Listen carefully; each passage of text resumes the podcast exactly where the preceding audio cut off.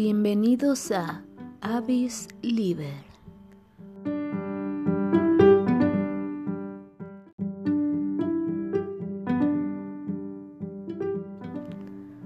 Hola, ¿cómo están? Bienvenidos a otro capítulo más de Avis Liber. Otro capítulo de este especial de la vida silvestre. Hoy les tenemos preparado un tema muy interesante. Cambiamos un poco el acomodo de los episodios de este mes, así que hoy tenemos una invitada muy especial con nosotros. Ella es la bióloga Fátima Bravo, que nos va a hablar de un tema muy importante e interesante que es los zoológicos y su importancia para la conservación de la fauna silvestre. Bienvenida Fátima.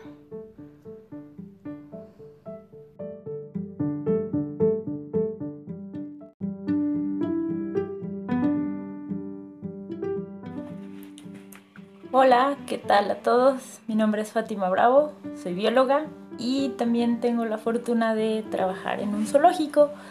Eh, en esta ocasión Estoy aquí gracias a la invitación de Brenda y Carla, que me invitaron a participar en este podcast. Entonces, yo hoy les voy a platicar acerca de la verdad de los zoológicos. Espero que les guste. Bueno, para empezar, me gustaría que pensáramos un poquito en qué es lo primero que piensan cuando escuchan la palabra zoológico. La mayoría de nosotros pensamos en lugares muy amplios, eh, con animales, muchos animales, espacios muy grandes, pero también tenemos otro lado de la moneda y eso viene con lo que ha pasado últimamente en esta cuarentena que nos sucedió y que nos transporta a las jaulas. Las jaulas tal vez sean eh, lo más representativo o alguno de las cosas que también se nos vienen a la mente cuando pensamos en zoológicos. Y es lo que muchas personas usan, usan en sus argumentos contra los zoológicos. Pero ahorita les voy a platicar un poquito más acerca de esto. Entonces vamos a empezar hablando de qué es un zoológico. Bueno, de acuerdo a la RAE, es un lugar en el que se conservan, cuidan y a veces se crían diversas especies animales para que sean contempladas por el público y para su estudio. Pero, de acuerdo a la GUASA, que es la Asociación Mundial de Zoológicos y Acuarios, son centros de conservación ex situ que trabajan en favor de la conservación de la vida silvestre, el cuidado de animales y facilitación de un cambio en la conducta en favor del medio ambiente. Entonces, bueno, aquí nos damos cuenta de que son más que solamente centros de exhibición de animales. Esa es una visión que se tenía anteriormente. Pero les voy a platicar un poquito acerca de dónde se originaron los zoológicos. Bueno, eh, en el año 3500 antes de nuestra era ya se tenían colecciones de animales propias de los reyes que se les denominaba menageries o casas de las fieras. Las primeras de las que se tiene conocimiento eh, fueron en Hieracómpolis, en Egipto. Después, en el año de 366 a.C., también se tenía el uso de animales para la arena en los Juegos Romanos. En el siglo VII, Carlomagno tenía casas de fieras con elefantes, monos, leones, osos, halcones y otras aves que a él le llegaban desde África y Asia. Para el año de 1204, en Londres estaba algo que se llamaba la Torre Menagerie, que fue construida por Enrique I de Inglaterra y que para 1264 esta fue trasladada a la Torre del León. Aquí también en México se construyó un zoológico por órdenes de Moctezuma que se llamaba Totocali. Y el zoológico ya bien establecido, así tal cual, fue el Zoológico de Viena, que se fundó en 1752 y que hasta la actualidad sigue funcionando. Pero, ¿por qué se crearon los zoológicos? Bueno, esto es principalmente pues porque se hacía una exhibición de animales, eh, había lucro con esta, con esta exhibición, pues tenía que sacar dinero porque daba aparte un efecto simbólico de desarrollo y una demostración de poder a través de la dominación de la naturaleza por el hombre. Aunque eh, más actualmente también se crearon como centros de entretenimiento, de educación, de conservación y de investigación. Y ahora, después de ver todo esto, vamos a hacer una comparación entre los zoológicos antiguos contra los zoológicos modernos. Como ya les había mencionado, su objetivo o la razón por la que fueron creados pues fue para exhibición principalmente, para el lucro y ya después consideraron pues que podía ser lugar de esparcimiento para la gente. Pero esas fueron las tres razones por las que se crearon los zoológicos antiguos. Actualmente los zoológicos modernos, los buenos zoológicos modernos, no tienen nada que ver con nada de estas cosas, ya que estos buscan proveer el cuidado y manejo de la vida silvestre, desarrollar y adaptar técnicas de manejo, apoyar a la investigación biológica y social que está enfocada a la, a la, conservación, liderar y colaborar con programas educacionales y dar asistencia a las poblaciones de especies más necesitadas de apoyo genético. Entonces, ¿cuál es el propósito y la labor de los zoológicos? Bueno, como les mencionaba, también la GUASA, que es nuevamente la Asociación Mundial de Zoológicos y Acuarios, pues es, que es una comunidad global de instituciones zoológicas que están unidas para el cuidado, la conservación de la flora y la fauna viviente, pues es formar una estrategia integrada que no solamente se dedica o que solamente incluya zoológicos y acuarios, sino incluya administradores de la vida silvestre, a los grupos especialistas como de la IUCN, a propietarios de tierras y representantes de la comunidad local, autoridades gubernamentales e incluso algunos otros grupos que quieran unirse a esta causa como asociaciones civiles. Entonces, esto va más allá y va enfocado a formar una estrategia de conservación integrada, es decir, integrando todas estas instituciones o asociaciones que les mencioné anteriormente. Y el objetivo común de toda esta colaboración es tener poblaciones viables de especies prosperando en ecosistemas saludables. Es decir, no solo tener que conservarlos en lugares ex situ, sino en algún momento poder incluso regresarlos a su hábitat y si se pudiera también apoyar en la rehabilitación de estos ecosistemas. Y además de eso, de acuerdo a la norma mexicana, esta nos dice que los zoológicos han dejado de ser lugares exclusivamente de esparcimiento y recreación para convertirse en instituciones que contribuyen de forma muy importante a la conservación de la diversidad biológica ex situ e incluso en ocasiones in situ, que es lo que les comentaba anteriormente. Pero además de esto, buscan transmitir una experiencia educativa por el contacto directo con los animales. Muchos dicen que se podrían ver en documentales, pero lamentablemente esto no generaría la misma simpatía en las personas que los ven a través de una pantalla que si tú los ves directamente. Además, esto forma un papel activo en la conciencia pública y política y esto pues obviamente apoya más en labores de conservación. También ayuda en la formación de profesionales, biólogos, veterinarios, cuidadores. Eh, contribuye a, a los recursos financieros porque pues mediante esta exhibición de animales, aunque no nos guste, se generan recursos para la conservación de los mismos, para su mantenimiento y la generación de empleos de todas las personas que trabajan en estos centros. Y una labor muy importante de los zoológicos es que funcionan como centros de rescate y albergue para animales que vienen de que son víctimas del tráfico ilegal y hablando un poquito más acerca de esto de rescate y rehabilitación, de acuerdo a las CARM, que más adelante les hablaré de ella, eh, los zoológicos albergan y mantienen, los zoológicos albergan, mantienen y cuidan a más de 14.000 animales decomisados, que es un número bastante grande. Y también otra cosa muy importante es que aquí en México los santuarios no existen. Ustedes tal vez pensarían que sería genial que los animales fueran a santuarios como los que están en África, pero lamento decirles que ante Semarnat los santuarios no están consolidados legalmente. Esa función las cumplen las áreas naturales protegidas y también lamento decirles que se ven constantemente amenazadas con cambios de uso de suelo, con caza furtiva, así que no, los santuarios no son la opción aquí en México. Los únicos santuarios que se conocen son para animales de granjas y perros y gatos y pues bueno, las condiciones en las que están son un poco dudosas.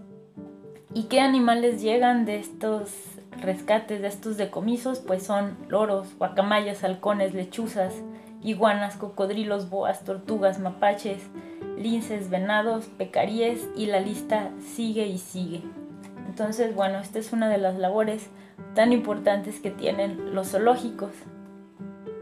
Pero ahora no solo es el tráfico ilegal lo que amenaza la biodiversidad animal, sino que también está la degradación del hábitat, la explotación que ya les mencionaba, la contaminación, el cambio climático y las especies invasoras y las enfermedades que estos podrían transmitirles. Lamentablemente en el caso de aves, reptiles, reptiles, anfibios y mamíferos, casi el 50% de las especies que se encuentran en peligro de extinción es por la degradación de su hábitat. Entonces, no es tan fácil decir libérenlos en su hábitat porque ya no tienen un hábitat al cual regresar. Y es ahí nuevamente donde entra la labor tan importante de los zoológicos. Ahora, pues como les mencionaba, sí, sería muy bueno que los liberaran, pero estas acciones de conservación in situ deben de ser combinadas con acciones ex situ, que son las que hacen los zoológicos y de pues lamentablemente el panorama no es muy esperanzador. Entonces, el tener especies bajo cuidado humano quizás sea la única solución a corto plazo para asegurar la conservación de estas especies. Por lo que nuevamente este es el papel tan importante de los zoológicos en esta parte. Además de que lamentablemente la conservación de las especies juega un papel muy pequeño en las políticas de los gobiernos. Eh, se emplean más recursos en otras cosas que realmente en la conservación y en problemas ambientales. Por lo que pues, los zoológicos se pintan como la única esperanza de salvación y conservación para todas las especies que se encuentran en peligro. Ahora, como les platicaba, eh, los zoológicos, los zoológicos están eh, asociados, están o pertenecen a instituciones a nivel nacional y a nivel internacional. Una de ellas es la WASA, que ya se las había mencionado anteriormente, que es la Asociación Mundial de Zoológicos y Acuarios. A nivel internacional tenemos la ASA, que es la Asociación de Zoológicos y Acuarios, y a nivel nacional tenemos a la ASCAN, que es la Asociación de Acuarios y Zoológicos aquí en México. Entonces, todas estas instituciones regulan a los zoológicos, promueven las buenas prácticas, eh, promueven objetivos en común, plantean metas, visión, visiones. Entonces, los zoológicos no es como que estén ahí nada más viendo a ver qué hacen, sino que no, están regidos por estas instituciones y pues bueno, estas son las que les plantean cuáles son los objetivos, las metas a seguir. Pero aquí en México, aparte de los zoológicos, también tenemos leyes y normas que protegen a la vida silvestre.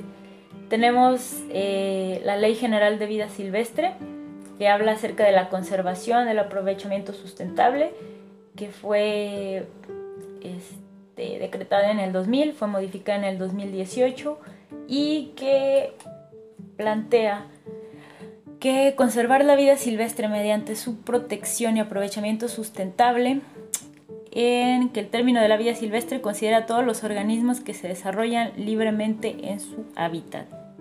También tenemos la norma mexicana 165 y este establece que las especificaciones y los requisitos para obtener la certificación con respecto al bienestar animal, conservación de especies, investigación, educación y seguridad en los zoológicos. Esta es la que rige a todos los zoológicos ubicados en territorio nacional, tanto públicos como particulares. Esta está en el documento oficial, fue en el 2014. Entonces, nuevamente, aparte de las instituciones que ya les mencioné, tenemos leyes y normas que rigen a los zoológicos y protegen a la vida silvestre. Pero aparte de todo eso, los zoológicos también tienen programas de bienestar animal. ¿Y en qué consiste el bienestar o qué es el bienestar? Bueno, esto dice que es el completo estado de bienestar físico que considera al animal en un estado de armonía en su ambiente y por la forma en la que reacciona frente a los problemas del medio. Tenemos aquí los zoológicos consideran siempre a tener las cinco libertades del bienestar animal. ¿Cuáles son estas libertades? Bueno, pues libres, libres de hambre y sed, libres de temor y angustias, libres de molestias físicas y térmicas, esto es que estén en un ambiente adecuado, libres de dolores, de lesión y enfermedades, esto es que se les provean cuidados y asistencia médica, y también libres de manifestar un comportamiento natural. Entonces, todos los buenos zoológicos consideran eh, las cinco eh, leyes, las cinco libertades del bienestar animal y pues les proveen lo mejor a sus ejemplares. Entonces, después de todo esto, de la función de los zoológicos, sus objetivos, ¿qué especies han sido salvadas por los zoológicos? La verdad es que han sido bastantes, pero para no hacer la lista tan larga, les daré solo algunas. Uno de ellos es el lince ibérico, el gorila de montaña, el tigre de Bengala, el oryx árabe, el oso panda, la ballena jorobada, el caballo de Przewalski, el águila calva, el, greco crestado y el rinoceronte indio. Entonces no solo son mamíferos, también son reptiles y aves. Y pues bueno, ¿qué ha pasado en México? ¿Qué especies han salvado los zoológicos en México? Bueno, los casos exitosos, pues uno de ellos es la guacapaña roja en los Tuxtlas, allá en Chiapas, Oaxaca y Veracruz. Luego tenemos la más importante quizás, o la que se menciona más, que es la recuperación del lobo mexicano. Esto también gracias a, los zoológicos. Y una muy importante igual es la del cóndor de California, allá en, en, el norte de México. Esto fue en colaboración con el gobierno de Estados Unidos. Entonces, bueno, estas son tres especies que se han salvado aquí en México gracias a los zoológicos. Pero no solo los animales dependen de los zoológicos, en ello, de ellos también dependen el trabajo de veterinarios, de biólogos, de cuidadores, de jardineros, electricistas, proveedores, personal administrativo, guías, personal de mantenimiento y así podría seguir y seguir con la lista. Entonces, como ven, no solo son los animales, sino también es mucha gente la que se entrega día a día y la que trabaja por la conservación, por el cuidado de, pues, de los animales y que pertenece a estos centros. Entonces, ¿cuál es la conclusión de todo esto que les menciono? Pues que no solo existen buenos zoológicos, también existen malos zoológicos. No es bueno generalizar, pero hay que saber reconocer la labor de los buenos zoológicos. También quiero mencionarles que nosotros como profesionales nos dedicamos por completo al cuidado de los animales, se los aseguro, estamos ahí 24/7 para ellos. A cualquier hora dejamos de, de asistir a reuniones, dejamos muchas cosas por estar al pendiente de ellos. Entonces, pues les pedimos que valoren nuestro trabajo y que nos apoyen, que se informen. Eh, que los zoológicos cumplen una importante función para la conservación de la vida silvestre, que nuevamente les repito, siempre infórmense de fuentes oficiales o pregunten a biólogos o veterinarios que sepan del tema, a personas que estén empapadas del tema, que no se dejen guiar por noticias amarillistas o sentimentalistas. Los zoológicos no son malos y si saben de un zoológico que es malo, denúncienlo a la autoridad correspondiente y pidan condiciones dignas para los animales. Pero de verdad les aseguro que nosotros, como biólogos, como veterinarios, nos esforzamos todo el tiempo, todos los días, por el bienestar y el cuidado de los animales. Y ya por último, vayan a los zoológicos, aprendan mucho, respeten a los animales también, no solo por el hecho de que hayan pagado su entrada, crean que ya pueden hacer lo que quieran, para nada. Siempre traten con respeto a los animales porque es lo que más se merecen ellos. Aprendan, aprendan todo lo que puedan, pregunten, no se queden con dudas. Y pues muchas gracias por escuchar este post. Espero que les haya gustado, que hayan aprendido un poquito más y pues es un gusto haber estado con ustedes. Celebren la vida silvestre. Saludos.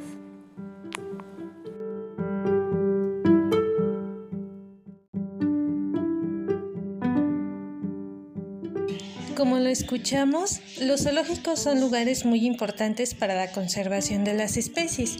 Y no solo eso, son sitios donde nosotros podemos observar animales muy de cerca y aprender de ellos. Recuerden que nadie cuida lo que no conoce y los zoológicos nos dan la oportunidad de conocer especies de lugares muy lejanos y aprender sobre la importancia que tienen estas especies para el equilibrio de los ecosistemas. Agradecemos la participación de nuestra amiga y colega Fátima Bravo, que estuvo con nosotros en este episodio. Recuerden dejarnos sus comentarios y sugerencias en nuestra página de Facebook. También pueden compartirnos sus dudas a través de un mensaje que con gusto las aclararemos. Gracias por escucharnos. Los esperamos en el próximo episodio de Avis Liver.